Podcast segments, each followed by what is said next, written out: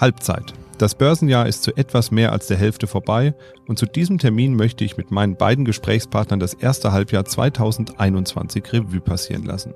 Es fing bereits turbulent an mit der Machtübergabe von Donald Trump an Joe Biden und natürlich stand auch zu Beginn des Jahres 2021 die Corona-Pandemie im Mittelpunkt der täglichen Berichterstattung. Inzidenzen und die fortschreitenden Impfkampagnen bestimmten auch im ersten Halbjahr sowohl das mediale als auch das Börsengeschehen. Die Erfolge der Impfkampagnen und der damit verbundene Optimismus ließen auch die Aktienmärkte steigen. Sorgen um Inflation und steigende Zinsen sorgten allerdings auch für kurzfristige Belastungen. Was hielt 2021 bisher für uns bereit und was dürfen wir noch von 2021 erwarten? Wir sprechen drüber in dieser Folge Mikro trifft Makro. Mikro trifft Makro. Das Finanzmarktgespräch der DK Bank. Herzlich willkommen zu dieser Folge von Mikro trifft Makro. Heute ist Mittwoch, der 14.07.2021 und mir gegenüber sitzt wie gewohnt der Chefvolkswirt der DK Bank, Dr. Ulrich Kater. Hallo und guten Morgen. Hallo. Ja, aber in dieser Folge sind wir nicht zu zweit, sondern haben uns einen weiteren Gast eingeladen, wieder eingeladen, muss man sagen. Und er wird uns in der ein oder anderen Fragestellung mit seinem Fachwissen unterstützen. Jörg Beusen ist Chief Investment Officer oder auf Deutsch Chefanlagestratege bei der DK Investment und ich freue mich, dass er den Weg in unser kleines Studio gefunden hat. Hallo und guten Morgen, Herr Beusen. Hallo und vielen Dank, dass ich wieder hier sein darf. Ja, 2021 hielt ja schon einiges bereit. Ich habe es eben schon gesagt. Fangen wir mal mit dem an, das uns abseits von Corona direkt zum Jahresbeginn 2021 beschäftigt hat, der Übergang von der Regierung Trump zu Biden. Da gab es den Sturm aufs Kapitol in Washington und nach der Übergabe bereits viel Aktivität von Seiten der neuen US-Regierung unter Biden. Einige Dinge wurden zurückgenommen, andere Dinge wurden gekittet, wie zum Beispiel die internationalen Beziehungen wurden wieder etwas gekittet. Herr Dr. Carter, hat das alles so funktioniert, wie es sich die Marktteilnehmer gewünscht hätten? Oder wie sehen Sie die Situation da mit der Machtübergabe? Naja, schlimme Bilder am Anfang des Jahres, das war wohl so, hat, ähm, glaube ich, viele geschockt. Allerdings ist die politische Bedeutung dieses ähm, Machtwechsels überhaupt, dieser beiden Präsidentschaften, viel größer als die äh, ökonomische bei Trump hatten ja viele Angst um die Demokratie in Amerika. Wo geht das hin?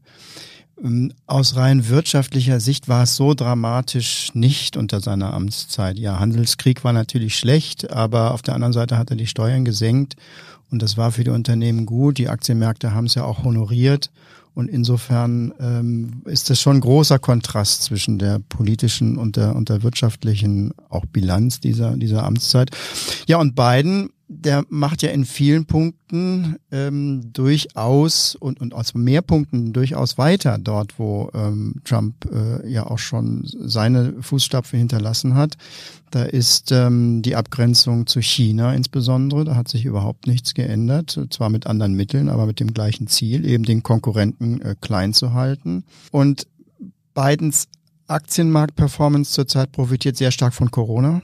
Das ist die, die, die erfolgreiche Impfkampagne, die in Amerika gelaufen ist. In, in Börsenmaßstäben ist er sehr erfolgreich. Übrigens auch in Umfragen, einer der erfolgreichsten ähm, und, und besten Umfrageergebnisse zu Beginn einer Amtszeit.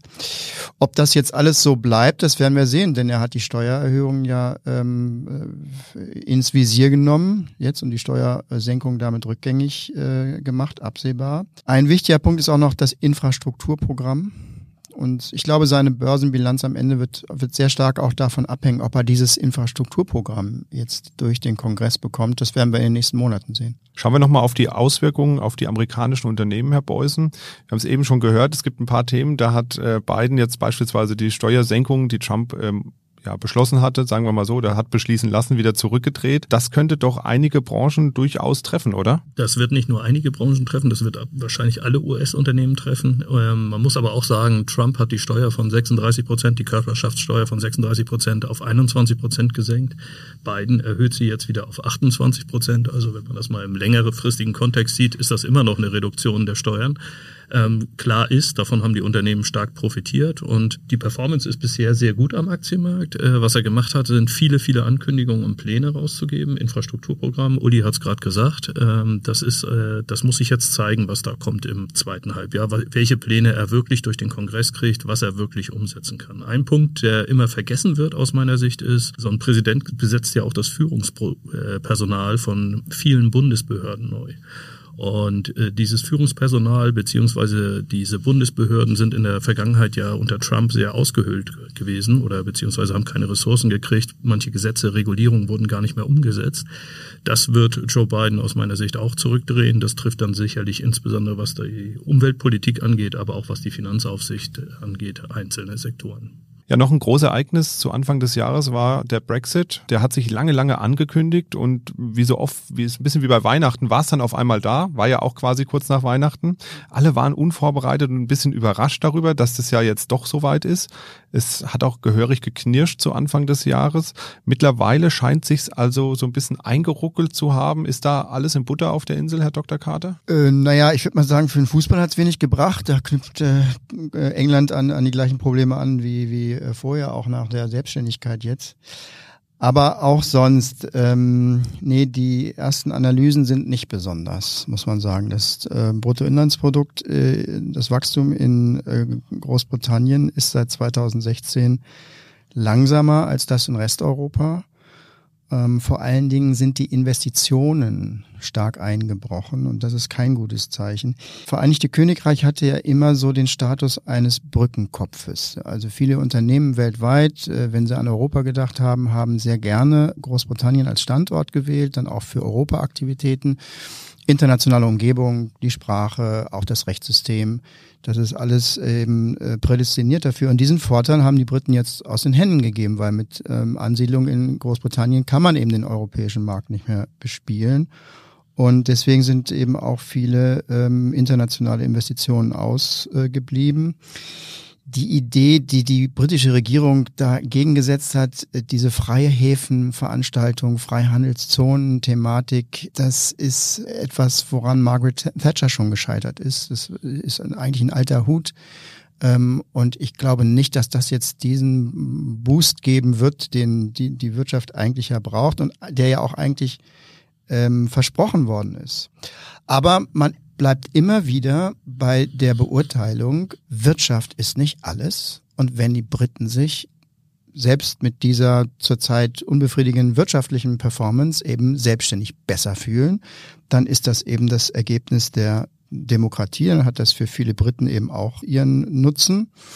Und so scheint es ja auch zu sein. Die Umfragen zum Brexit haben sich ja kein, kein Deut geändert. Das äh, die Land ist ja immer noch 50-50 gespalten. Ja, da hoffen wir, dass da auch dann vielleicht äh, die ein oder andere Schraube nochmal gedreht wird, um da wieder ein bisschen zurückzukommen zu Europa, zur EU. Da bin ich mal gespannt, ob man, wie lange man das durchhalten wird. Also ich bin da noch nicht von überzeugt, dass das auf immer und ewig jetzt so bleibt. Ein weiteres Wort, das uns mehr als anderthalb Jahre jetzt täglich begegnet ist, ist Corona. Man kommt einfach nicht drum rum und in unserem letzten Gespräch, da liefen die Impfkampagnen gerade an. Ich glaube, da wurde gerade in Großbritannien so in etwa die erste Spritze gesetzt. Die USA sind ziemlich schnell auch gefolgt. Europa und Deutschland im Speziellen waren ein bisschen hinten dran, was die Impfkampagne angeht. Hat das schleppende Impftempo denn die Wirtschaftslage länger belastet, als wir vielleicht Ende des letzten Jahres noch gedacht haben, Herr Carter? Ja, das kann man sagen. Wir haben unsere ähm, Prognosen für Deutschland im Verlaufe des Jahres äh, heruntergenommen. Allerdings nur was das Jahr 2021 betrifft und so haben sie für das Jahr 2022 nach oben genommen. Also man kann sagen, diese schleppende Impfkampagne hat die äh, Erholung im Vergleich zu dem, was man erwartet hat, doch ein bisschen verzögert. Aber die Grundgeschichte hat es nicht geändert. Wir konnten also dieses Deutschland Bashing aus den ersten Wochen des Jahres ähm, sowieso nie verstehen. Deutschland ist gut durchgekommen durch die Pandemie im Vergleich zur Vergleichsgruppe, also zu den westlichen Industrieländern. Inzwischen ist die Impfkampagne in Europa weiter als in den Vereinigten Staaten. Und die Themen sind auch weltweit ähnlich. Das heißt also, die Frage ist natürlich, wie geht's weiter? Herdenimmunität ist nun mal erst in einigen Jahren zu erwarten und was bedeuten diese immer wieder kommenden Corona-Wellen, die wir ja bis dahin weiter haben werden, was bedeuten sie für die Wirtschaft? Das ist nach wie vor die, die Gretchenfrage. Die Vermutung ist, dass es eben nicht mehr so schlimm ist, weil die Belastung des Gesundheitssystems eben nicht mehr so da ist. Die Inzidenzzahlen sind nicht mehr so wichtig. Jetzt ist eben immer wichtiger, wie viele Leute landen wirklich in, in den Intensivstationen. Aber das ist Neuland und diese Unsicherheit schwebt weiterhin über der Wirtschaft. Schauen wir mal so ein bisschen auf die unterschiedlichen Branchen. In der Industrie lief es ja eigentlich ganz gut an 2021. Wenn Sie jetzt mal zurückgucken, Herr Beusen, 2021, welche Unternehmen sagen Sie haben da profitiert im ersten Halbjahr und welche waren die, die vielleicht ein bisschen Sorgen bereitet haben? Ja, das Muster war eigentlich sehr simpel. Während in 2020 die ganzen Profiteure von der Pandemie, sprich alle Unternehmen, die Digitalisierung, Work from Home oder E-Commerce angeboten haben, profitiert haben, war das erste Halbjahr 2021 davon geprägt oder von den Aktien geprägt, die von der Erholung der Konjunktur profitieren konnten. Das betrifft insbesondere Industrietitel, aber auch Automobilwerte, Finanztitel und auch die Rohstoffe. Rohstoffe ja äh, fulminantes Comeback äh, des Ölpreises, inzwischen wieder so um die 75 Dollar. Das war mit die stärkste Performance, die wir sehen konnten im Energie- und Materials-Bereich. Die Unternehmen, die im Moment noch leiden, sind die, wo sich das Geschäftsmodell äh, ja nur schleppend erholt. Schleppend erholen ist Flugverkehr, ganz klar, können wir jeden Tag sehen hier in Frankfurt. Äh, Starts und Landungen nach wie vor auf dem Niveau in den 80er Jahren am Frankfurter Flughafen und zum anderen äh, Kreuzfahrtschiffe, Cruise Lines, äh, klar, da wo ich viele Menschen auf engen Raum irgendwo unterbringen muss, äh, das, da hilft so eine Pandemie halt gar nicht bei. Und das sind eigentlich so die zwei Sektoren, die man unbedingt meiden sollte. Die Aktienmärkte haben es ja grundsätzlich im ersten Halbjahr sehr positiv entwickelt. Das hatten Sie ja auch in unserer Dezemberfolge gesagt. Da hatten Sie gesagt, Sie gehen davon aus, dass sich die Aktienmärkte positiv entwickeln würden. Das haben sie getan. War alles im erwarteten Rahmen oder war es sogar ein bisschen besser, als sie gedacht hätten? Ausschlaggebend für die gute Wertentwicklung war die Konjunkturerholung. Und die war sicherlich im ersten Halbjahr sehr, sehr stark, insbesondere durch die Impfkampagnen in den USA und UK getrieben, aber jetzt nachgelagert auch in, in, in der Eurozone. Ähm, sechs Monate haben wir im, im Jahr um, äh, 15 Prozent am europäischen Aktienmarkt und am US-Aktienmarkt. Das ist schon ein großer Schluck äh, aus der Flasche. Insofern, das hat uns schon überrascht, dieses Tempo, dass das so schnell ging. Und was noch viel mehr überrascht hat, ist die Robustheit des Aktienmarktes. Äh, was ich damit meine, ist, äh, wir haben einen Anstieg der Inflation gesehen. Dies führt zu einem Anstieg der Anleiherenditen. Wir haben deutlich ansteigende zehnjährige Bunde beziehungsweise US-Staatsanleihen gesehen. Und das hat nicht zu Gewinnmitnahmen am Aktienmarkt geführt. Und das ist eigentlich etwas, was man normalerweise hätten erwarten können ist aber diesmal nicht eingetreten. Also guter Punkt, den würde ich gerne nochmal aufgreifen, diese Inflations- und Zinsdebatte, die wir da in April, Mai so ein bisschen hatten. Und das hat ja die Märkte auch mal ganz kurz belastet, aber eben nicht nachhaltig, wie Sie eben schon gesagt haben. Woher rührt denn diese Stabilität, Herr Dr. Kader? Gemeinhin sind die Börsenprofis da doch wesentlich deutlicher in ihrer Sprache. Woher kommt denn diese unglaubliche Sicherheit her, die wir da im Markt verspüren oder diese Stabilität nennen wir es mal, nicht Sicherheit, Stabilität? Tja, da fragen Sie was, Herr Husmann. Ähm, ich komme gerade aus unserem ähm, Makro-Morgen, ähm, aus unserer Morgenbesprechung und ähm, wir hatten gestern die hohen Inflationszahlen aus Amerika, die höher waren waren, als erwartet waren. Wie Jörg Beusen gerade gesagt hat, die Märkte haben das einfach so weggeatmet. Auch gestern wieder. Und wir haben uns heute Morgen gefragt, wie lange, wie lange geht das noch so? Dabei kann man, glaube ich, auch ganz gut sehen, wie so Märkte, äh, Finanzmärkte funktionieren. Also wir als Analysten sind nach wie vor relativ sicher, dass das gegenwärtig eine ähm, einmalige Welle von Preiserhöhung ist als Reaktion auf Corona und dass das im kommenden Jahr wieder vorbei ist. Also keine Inflation. Das ist keine Inflation. Inflation heißt, dass es immer weitergeht. Das, was wir jetzt erleben, ist eine einmalige Preisanpassung in, in allen Segmenten. Aber Finanzmärkte werden halt von den Marktteilnehmern gemacht. Das sind die Händler, das sind die Disponenten, das sind die Strategen. Und wenn, wenn die jetzt von was anderem überzeugt sind, wenn die anhand der gegenwärtigen Daten sagen, das Risiko ist uns zu groß, dass es nicht doch ähm, in die Inflation reingeht ähm, oder schlichtweg einfach auch die Diskussion bei den Analysten nicht zur Kenntnis nehmen, was auch manchmal passiert, dann setzen Repositionierungen ein. Ähm, dann werden ähm, ganze Portfolios neu ausgerichtet auf dieses Risiko. Äh, und dann können eben auch äh, Märkte bewegt werden. Es könnte also sein, ähm, dass in den kommenden Wochen äh, Marktbewegungen stattfinden, Aktien nach unten, Zinsen nach oben.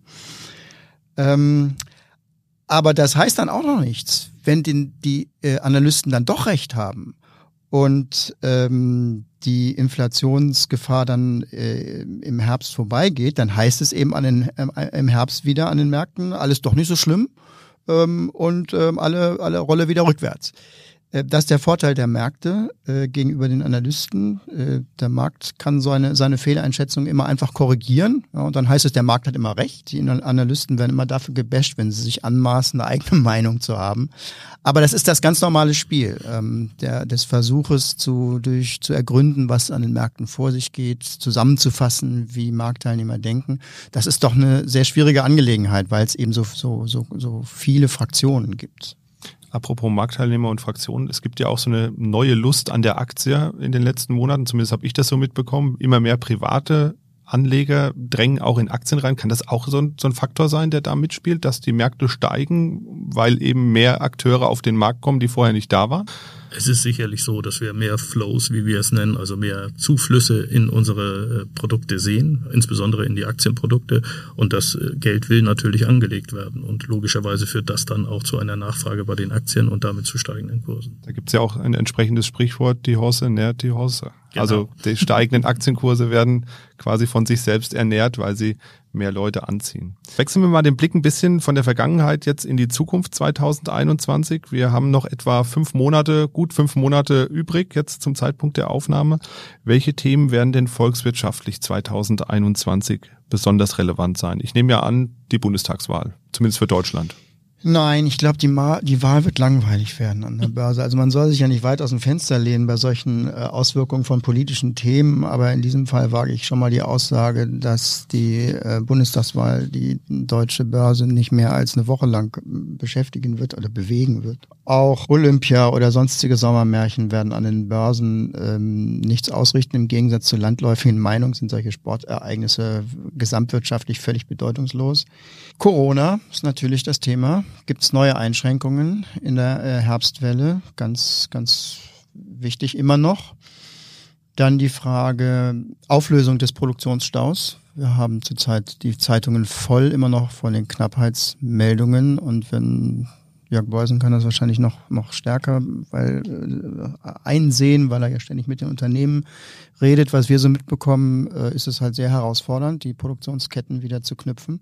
Und sowas Langweiliges wie die Geldpolitik wird wahrscheinlich das Wichtige werden. Das ist, äh, ist nun mal so, schwer durchschaubar, aber für die Märkte das Wichtigste, wie teuer ist das Geld und die Notenbanken ähm, be betrachten sich genauso wie die Analysten und die Strategen das Geschehen und müssen auch entscheiden, ist die Inflation jetzt ein Thema oder kein Thema. Bis jetzt haben sie gesagt, es ist kein Thema. Und ob sie dabei bleiben oder nicht im Herbst, das wird ganz wichtig sein für die Preise an den Märkten. Das ist, ähm, wie gesagt, nichts Spektakuläres, aber für uns steht das im, im, im Fokus.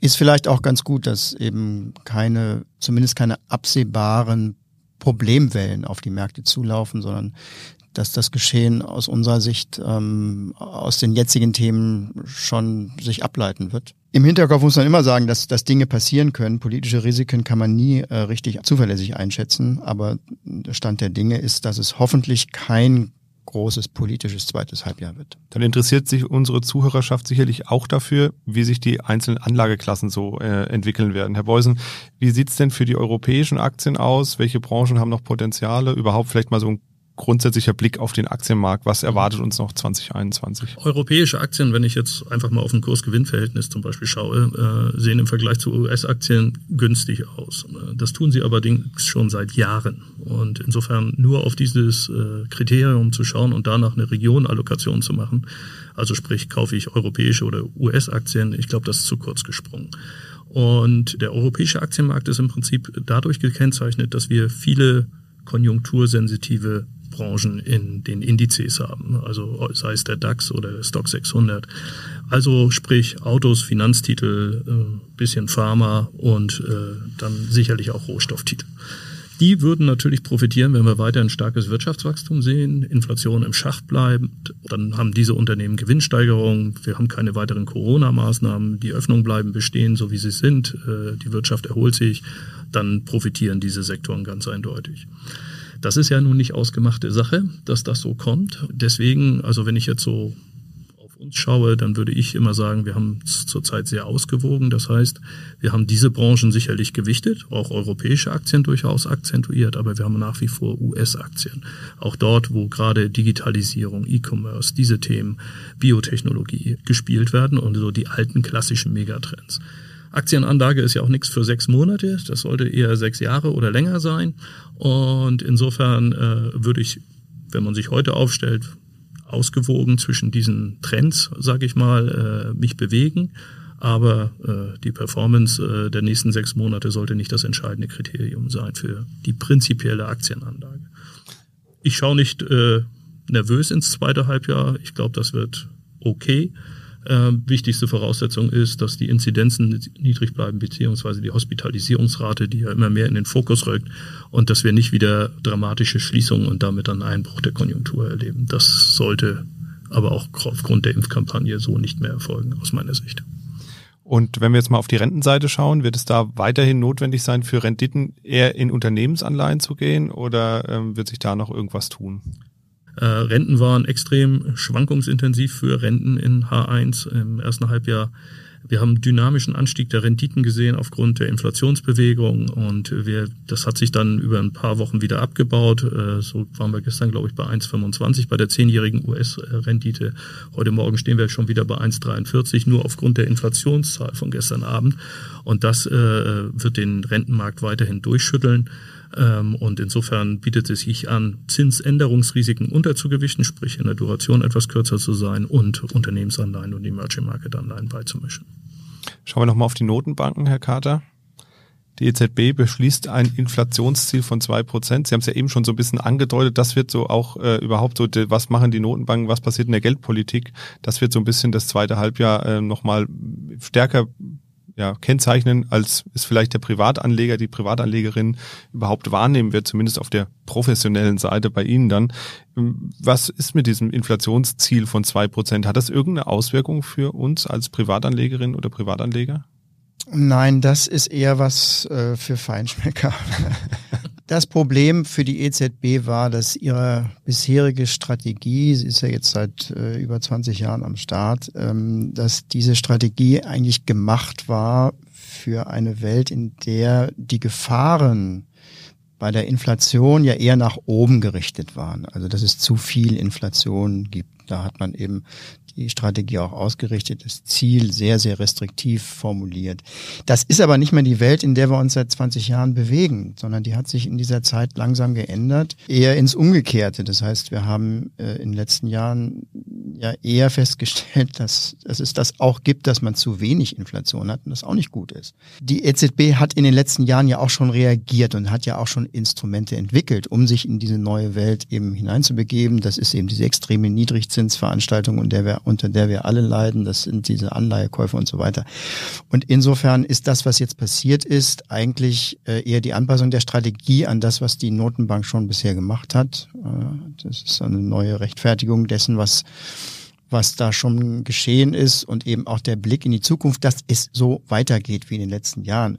Und das bedeutet, die materiellen Auswirkungen für die Sparer sind äh, gleich null. Die Zinswüste hat sich eher noch ausgedehnt durch diese Anpassung der Strategie an das, was in der Vergangenheit ja schon zu sehen war. Deswegen können wir daraus jetzt keine neuen Schlussfolgerungen ziehen, sondern es geht jetzt in der zweiten Jahreshälfte bei den Notenbanken und bei der EZB ganz besonders darum, wie schätzt sie das aktuelle Spielgeschehen ein, sozusagen. Und das ist dann halt wichtig für die Märkte. Zum Ende würde ich gerne noch ein paar offene Sätze an Sie richten. Das haben wir im Dezember auch gemacht und Sie vervollständigen die dann jeweils. Ich würde mal anfangen mit Herrn Beusen.